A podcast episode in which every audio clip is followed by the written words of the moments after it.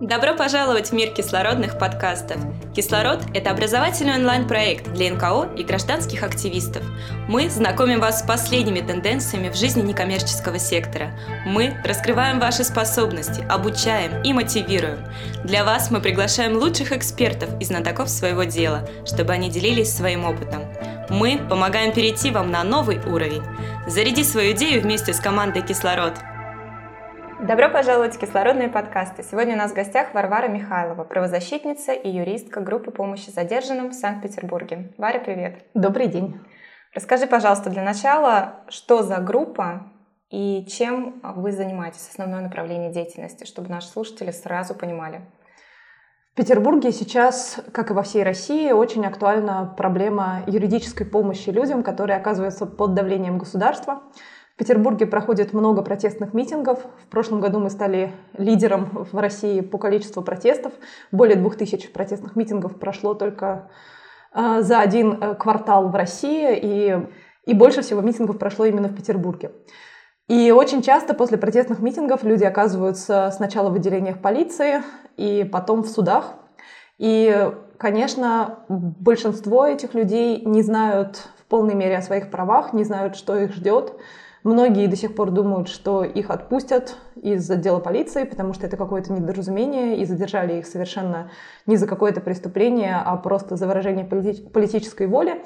Но, к сожалению, сейчас почти всегда дела доходят до судов, и мы с коллегами оказываем правовую помощь всем этим задержанным, начиная с момента фактического лишения свободы, то есть того момента, как люди оказались в руках полиции, мы приезжаем в отделы полиции, пытаемся пробиться к людям, объяснить им их права, рассказать, что с ними имеют право делать, что не имеют, что их ждет, организовать какие-то передачки, помочь установить связь с родными, если родные их потеряли. И потом уже идем с ними в суды. Э, сначала в суд первой инстанции, потом пытаемся обжаловать.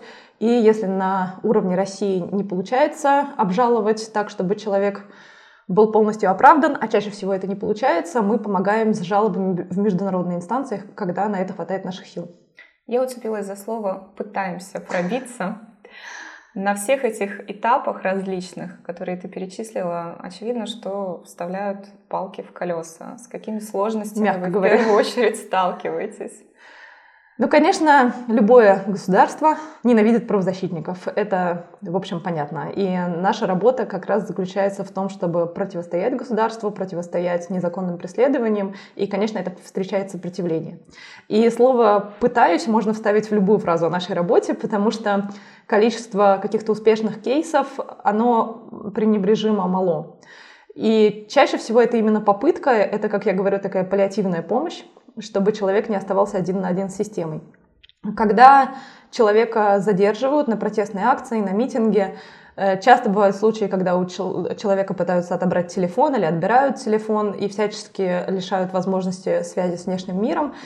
И когда нам как-то удается понять, кто в каком отделе полиции, мы туда приезжаем, я или мои, кто-то из моих коллег, и мы фактически пробиваемся. То есть мы сначала звоним в кнопку домофона, чтобы нас хотя бы впустили в, вот, в предбанничек, потом машем всякими доверенностями, бумажками и пытаемся сделать так, чтобы нас пустили к задержанным встречаемся всегда с хамством, с агрессией, но, несмотря на это, продолжаем это делать, потому что иногда удается пробиться действительно к ребятам, которых задержали, а иногда хотя бы просто удается привлечь внимание к тому, что нарушаются права задержанных, потому что человек имеет право на квалифицированную юридическую помощь с самого начала, то есть с того момента, когда в отношении его или ее ведутся какие-то процессуальные действия. То есть фактически с момента задержания человек имеет право на юридическую помощь.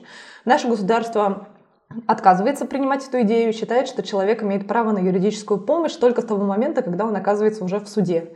Хотя очень много важных документов составляется до суда, то есть фактически все главные э, документы, которые потом лягут в основу судебного дела, они составляются, конечно, в отделе полиции. И э, очень важно объяснить людям, что они, например, э, имеют право не давать отпечатки пальцев, э, не позволять себя фотографировать, не разглашать о себе какую-то личную информацию.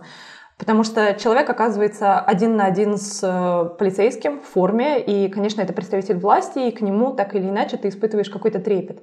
Если полицейский в форме задает тебе какие-то вопросы, ты считаешь, что, ну, наверное, у тебя нет права на них не отвечать. Хотя вообще-то есть. Хотя вообще-то есть право не, не отвечать ни на какие вопросы. Вот вам мой паспорт, все, что есть в паспорте, это все, что вы имеете право обо мне знать. Но на практике люди часто сообщают, э, например, место своей работы, и потом начинается давление по месту работы, или дают номер телефона, и потом им начинают звонить какие-то сотрудники, или вообще какие-то неизвестные люди, и поэтому очень важно оказать юридическую помощь именно на самом раннем этапе. Ты немножко даже предвосхитила мой следующий вопрос. Хотела спросить у тебя о таком, может быть, чек-листе или памятке, потому что когда какие-то протестные акции происходят в России, то я неоднократно видела, что в интернете, слава богу, гуляет такая очень сжатая, емкая информация а, для тех, кто может быть теоретически, гипотетически задержан, чтобы люди знали заранее о своих правах. Может быть, мы с тобой так емко сейчас тоже суммируем, что делать, если тебя задержали, как себя вести. Самое главное, это пока у тебя есть твой мобильный телефон, сообщить как можно большему количеству людей о своем задержании. Позвонить родным, написать пост в социальных сетях и, конечно, позвонить по телефонам правозащитных организаций. Это может быть в Петербурге группа помощи задержанным или ОВД-инфо. ОВД-инфо работает по всей России, поэтому в других городах России можно также обратиться на горячую линию ОВД-инфо. То есть самое первое, самое главное, это как можно шире придать огласке факт твоего лишения свободы.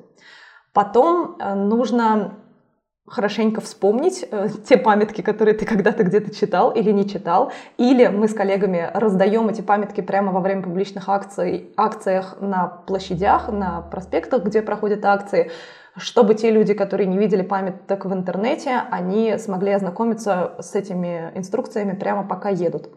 Ну и самое, самое главное, самый главный совет – это действительно не разглашать о себе никакую дополнительную информацию. Даже если вы очень смелый человек и четко хотите показать свою политическую позицию, лучше оставьте это немножко на потом, вздохните и подумайте хорошенько, какие риски несет э, разглашение той или иной информации. И стоит ли сообщить эту информацию прямо сейчас первому попавшемуся полицейскому. Также, э, как я уже сказала, место работы, место учебы, очень часто полицейские любят спрашивать, кто вас позвал на акцию, вот, может быть, расскажите там про каких-то своих союзников. Подумайте, что это может коснуться уже не только вас, но и других людей. И вообще с сотрудниками полиции разговаривать бессмысленно, потому что, как в американских фильмах, все, что вы скажете, может быть использовано против вас, а как-то в положительном смысле это точно не сыграет. Может быть, когда вы будете уже в суде, и когда вы сможете проконсультироваться со своим правозащитником, с юристом, и сможете выстроить грамотно позицию, тогда, да, имеет смысл о чем-то говорить. Но в отделении полиции, чем меньше вы будете говорить, тем лучше. И помните, что если вы оказались в отделении полиции, в отношении вас должны немедленно начать составляться любые процессуальные документы, протокол о доставлении, потом протокол об административном правонарушении. И все эти протоколы должны составляться с вашим участием. То есть не сначала полицейские куда-то ушли, составили эти протоколы и принесли их вам на подпись. Нет, они должны сначала с вами поговорить, узнать, хотите вы что-то сказать или не хотите. И когда вам приносят на подпись эти протоколы, во-первых, помните, что вы имеете право их не подписывать, э, если вы по какой-то причине считаете это неправильным. И если вы не согласны с любой информацией, которая есть в этих протоколах, вы можете прямо в протоколах это написать. Не на отдельных бланках, которые вам принесут полицейские, потому что эти отдельные бланки, скорее всего, потеряются, их выкинут. А вот именно в самих главных процессуальных документах, в протоколах вы можете, а, написать обо всем, с чем вы не согласны, и, б, обязательно указать на все нарушения, которые были в отношении вас осуществлены. Например, вас задержали, не разъяснив ваши права. Вас задержали сотрудники, которые вам не представились, они не предъявили вам служебных документов. Вас удерживали в отделении полиции больше положенного срока. Э, документы составлялись без вашего участия и так далее, и так далее. Все это важно указать в протоколе, потому что это может сыграть в положительном смысле в суде. И когда вы делаете какие-либо записи в протоколе, обязательно ставьте там время, когда вы это делаете, потому что это время тоже может показать, что, например, ваш протокол составлялся более чем в течение трех часов, как положено по многим статьям, по которым задерживают политических активистов. У группы помощи задержанным есть горячая линия, которую ты уже, в принципе, упоминала. Насколько она перегружена у вас бывает э, во время каких-то акций, публичных э, митингов, протестных э, выступлений. И в целом, когда более-менее тоже спокойный такой период затишья, Много ли людей обращается? С какими вопросами? Линия группы помощи задержанных э, загружена очень неравномерно. В дни, когда ничего не происходит, нам почти никто не звонит. Иногда звонят люди по каким-то старым судам, э, у которых уже давно начался процесс, и вот они ищут защитника. Иногда нам звонят люди, которые вообще не политические активисты и задержаны по каким-то другим мотивам. Это не наша профильная работа, но мы всегда стараемся перенаправить людей в таких случаях в профильные организации, которые помогают людям в таких ситуациях. Но, конечно, пик загруженности приходит на дни протестных акций, когда у нас просто буквально обрывается телефон, и мы не всегда успеваем принять все звонки, а главное их обработать, потому что всю эту информацию нужно как-то структурировать, формализовать, описать. На это все уходит очень много ресурсов, и поскольку люди тоже не знают, как мы конкретно работаем, и они стараются звонить по всем им известным номерам, поэтому иногда оказывается, что информация дублируется, и у нас там не совпадает число реальных задержанных с числом заявок, но как-то мы это утрясаем, и, в принципе, я призываю людей действительно звонить на все известные номера, потому что лучше вы позвоните дважды или трижды, чем ваша информация не дойдет до э, юриста, который сможет вам помочь. Вас много в команде? Это сложный вопрос, потому что у нас такая немножко анархичная структура, у нас нет никаких членских билетов. Я бы сказала, что актив группы помощи задержанных прямо э, реально очень активный на данный момент — это человек 10. Но это именно те, кто идентифицирует себя как группа помощи задержанным. У нас очень много коллег из других организаций, э, есть у нас там всякие рабочие чаты, и мы всегда подключаем коллег из других организаций или просто свободных юристов, поэтому вообще тех людей, которые нам помогают, их гораздо-гораздо больше. Плюс, помимо юристов, у нас есть э, как бы такая гуманитарная деятельность. Э, вообще группа помощи задержанных начиналась именно как проект гуманитарной помощи задержанным. Например, люди оказываются в отделении полиции, и, естественно, всегда проблемы с питанием, с постельными принадлежностями, с медицинской помощью и так далее. И в 2012 году, когда группа помощи задержанным только вставала на ноги, это были э, продуктовые наборы и пенки, которые развозили активисты по отделам полиции. Сейчас мы больше занимаемся именно юридической помощью, но координацию гуманитарной помощи тоже совершаем, и мы сами возим какие-то передачки, и мы подключаем людей. Когда много задержаний, нам пишет очень много людей, которые родственники задержанных или просто неравнодушные люди, спрашивают, куда отвезти передачку, как помочь. Это, честно говоря, очень вдохновляет всегда, потому что обычно нам кажется, что нас всего 10, но на практике оказывается, что весь город так или иначе готов нам помочь. Как можно к вам присоединиться, может быть, стать волонтером? У нас э, периодически проходит э, что-то вроде обучения, и мы сейчас как раз работаем над тем, чтобы сделать школу общественного защитника именно на базе группы помощи задержанным. И мы хотим таким образом выращивать правозащитников из тех, кто только как-то начинает открывать для себя эту сферу. Давай о кейсах. Какие истории вы считаете историями успеха или одну историю? Тут, наверное, нужно немножко сказать, как вообще проходят суды.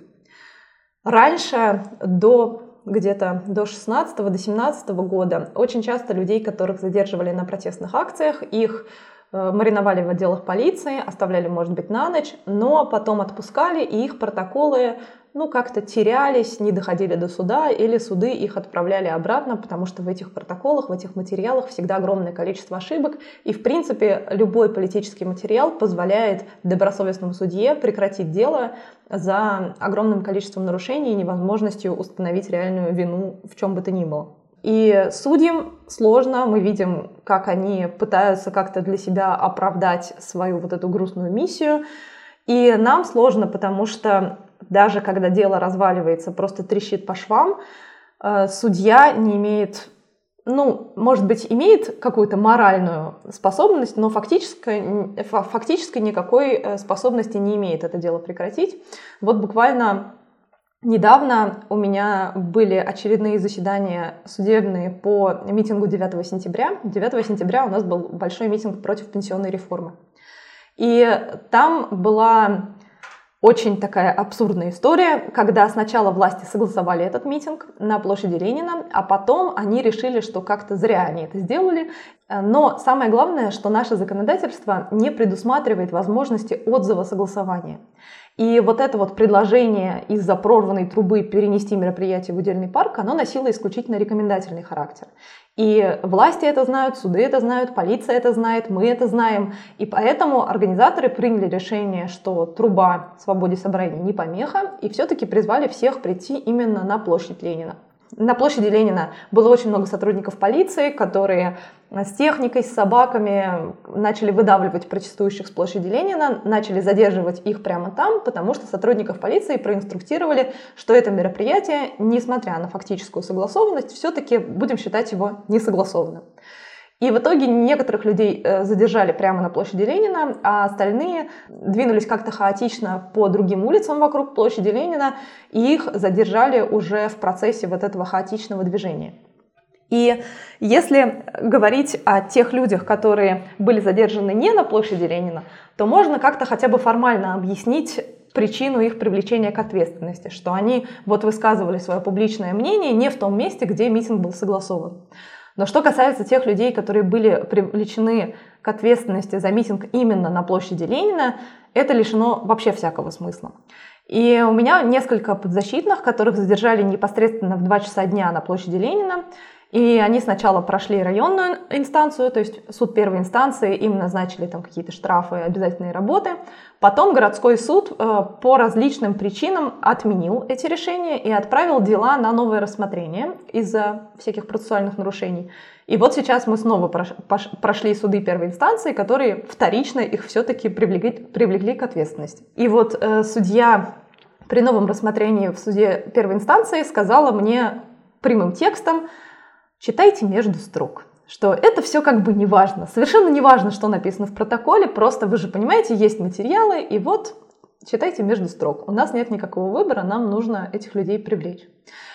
У меня за всю работу было э, два кейса из примерно 30, которые я отработала за время, что я юристка группы помощи задержанных, где были прекращения. Действительно, прекращение это значит, что человек полностью, ну как бы оправдан на уровне города. Можно ли сказать, что это своего рода показуха наказать вот определенное количество людей, привлечь их к какой-то ответственности?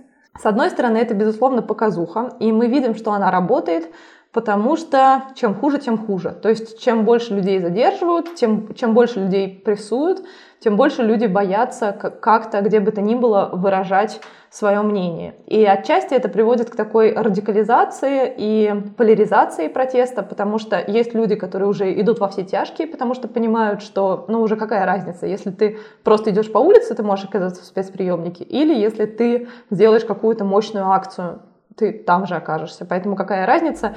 И это приводит уже э, к такой абсолютной есть такой термин юридический, вот, правовой нигилизм, к правовому нигилизму отчасти это приводит.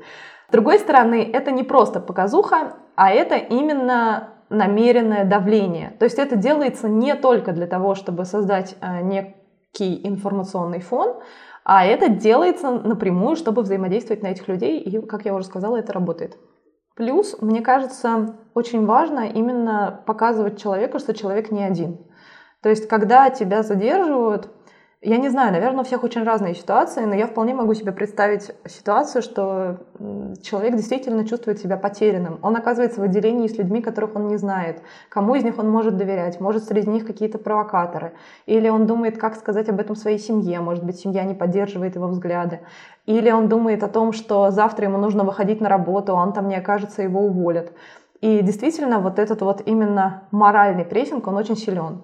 И мне кажется, что даже если мы просто будем рядом с этими людьми и будем просто объяснять им, почему они правы, а государства нет, и в чем конкретно нарушаются их права, это, мне кажется, очень большая поддержка, хотя, наверное, лучше спросить все-таки самих задержанных. Может быть, наша работа выглядит совсем иначе с их стороны.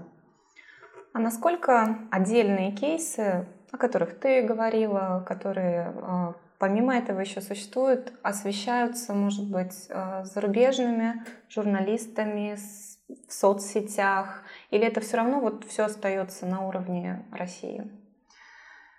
Проблема в том, что когда происходит первое громкое задержание, это, конечно, привлекает много внимания. Когда в одних и тех же ситуациях задерживают уже сотого человека, то это всем уже не так интересно. Ну, понятно, так работают медиа, так работают социальные сети, и нельзя в этом винить людей, что им не хочется в сотый раз читать одну и ту же историю. И, к сожалению, сейчас в прессу попадают в такую широкую международную прессу попадают в лучшем случае фотографии, когда видно, что там, например, полицейские кого-то бьют дубинками или несут э, пожилого человека или наоборот ребенка несут там вверх тормашками. Это попадает в СМИ. И какие-то отдельные громкие истории, когда кому-то назначили совсем большой штраф или какая-то совсем-совсем абсурдная история, э, такие ситуации попадают. Но по большей части, вот даже те фотографии, которые попадают в СМИ, они в полной мере не отражают, в чем же реально проблема. Потому что, на мой взгляд, то, как ведет себя полиция на митингах, это только такая вершина айсберга. И вообще наша полиция, она к политическим активистам даже как-то, я бы сказала, помягче, чем к остальным людям. То есть, если полицейский видит и понимает, что перед ним политический активист, у которого есть связи в правозащите, кто сейчас напишет обо всем в Фейсбуке, он, скорее всего, будет с ним немножко поаккуратнее, чем с каким-нибудь на взгляд полицейского там маргиналом, э, который явно не расскажет свою историю такой широкой аудитории. И поэтому э, чаще там пыткам или каким-то совсем суровым обращениям подвергаются именно не политические задержанные в России. И то, что реально проблема, это, на мой взгляд, не столько поведение полиции, а именно то, что происходит после этого за закрытыми дверями в кабинетах суда.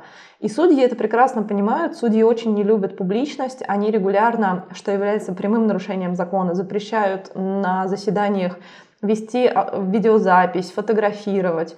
И если вам хочется рассказать о каком-то судье, вам очень трудно документально это как-то подтвердить. Потому что, конечно, слушать какую-то аудиозапись там с перебоями, тихую, записанную, никто особо слушать не будет. А если бы э, люди реально могли видеть, что происходит в судах, и какой это абсурд, и какой-то роман-процесс Кавки, вот прям вживую, то впечатление, мне кажется, было бы иным. И мне немного жаль, что акцент, он всегда смещается именно на сами акции, и невидимым остается вот это чисто судебное насилие, которое происходит потом. Ты очень интересно сказала про правовой нигилизм. А, но что касается остальной части населения, которые, может быть, участвовали когда-то или по-прежнему не участвуют. Меня вот интересует больше страх, наверное, изменений и страх быть политически активным. Он вообще велик у нас в России? Мне кажется, что страх очень велик, и мне кажется, он отчасти иррационален. Если ты политическая активистка, политический активист, если ты много пишешь в Фейсбуке о своей работе, у тебя появляется такой дополнительный щит защиты. Этот щит — это твоя репутация, мнение, которое о тебе складывается благодаря твоей работе. И вот я по себе могу сказать, что мне кажется, этот щит меня очень защищает. И я думаю, что если бы я была менее публичной, я бы была гораздо более уязвима. Не говоря уже о том, что если бы я не начала когда-то быть политической активисткой, я бы не знала сейчас такое количество правозащитников, правозащитниц, к которым я обращаюсь в самых разных ситуациях, которые далеко выходят за пределы чисто политических преследований, там, митингующих и так далее. И очень важно, что когда ты в активизме, строится такое комьюнити людей, которые в разных сферах разбираются, помогают друг другу. Это действительно очень мощное гражданское общество. Оно маленькое, но оно очень сильное. И люди, которые не занимаются политикой, не ходят на акции, не пишут в соцсетях, мне кажется, они переоценивают свою неуязвимость. И мы часто видим, что по каким-то уголовным статьям, там за, не знаю, экстремизм, регулярно привлекают людей совершенно непубличных, то есть которые, ну вот просто там какую-то картинку лайкнули в, интернете. Они не активные члены какого-то правозащитного сообщества, не активные активисты, но тем не менее они оказываются такими же жертвами системы, и мне кажется, что, в общем, люди переоценивают свою защищенность, если они не лезут в политику. Как ты считаешь, можно ли говорить, что страх вообще, в принципе, населения, страх, может быть, перемен, частично обусловлен тем, что большая часть россиян не стремится искать какие-то альтернативные источники информации и сильно вникать в то, что происходит вокруг, а в принципе удовлетворяется тем, что ну, вещают, не знаю, с Первого канала, например. Сложный вопрос. Я не, не политологиня, не социологиня, чтобы отвечать на такие сложные вопросы. И я думаю, тут много факторов. То есть, конечно, информационный доступ э, к каким-то историям, он очень важен. И то, что люди получают информацию часто из интернета, э, не из интернета, то, что люди получают информацию часто из телевизора или из какого-нибудь официального радио, конечно, влияет. Но также, мне кажется, влияет то, что действительно все в России в целом настолько плохо, что люди боятся э, часто иррационально того, что просто будет еще хуже. То есть они, может быть, и согласны с нами, они согласны с тем, что там э, власть несменяемая это плохо, они согласны с тем, что в полиции беспредел, что в суде беспредел, но они боятся, что будет еще хуже. И, в общем, трудно их в этом винить.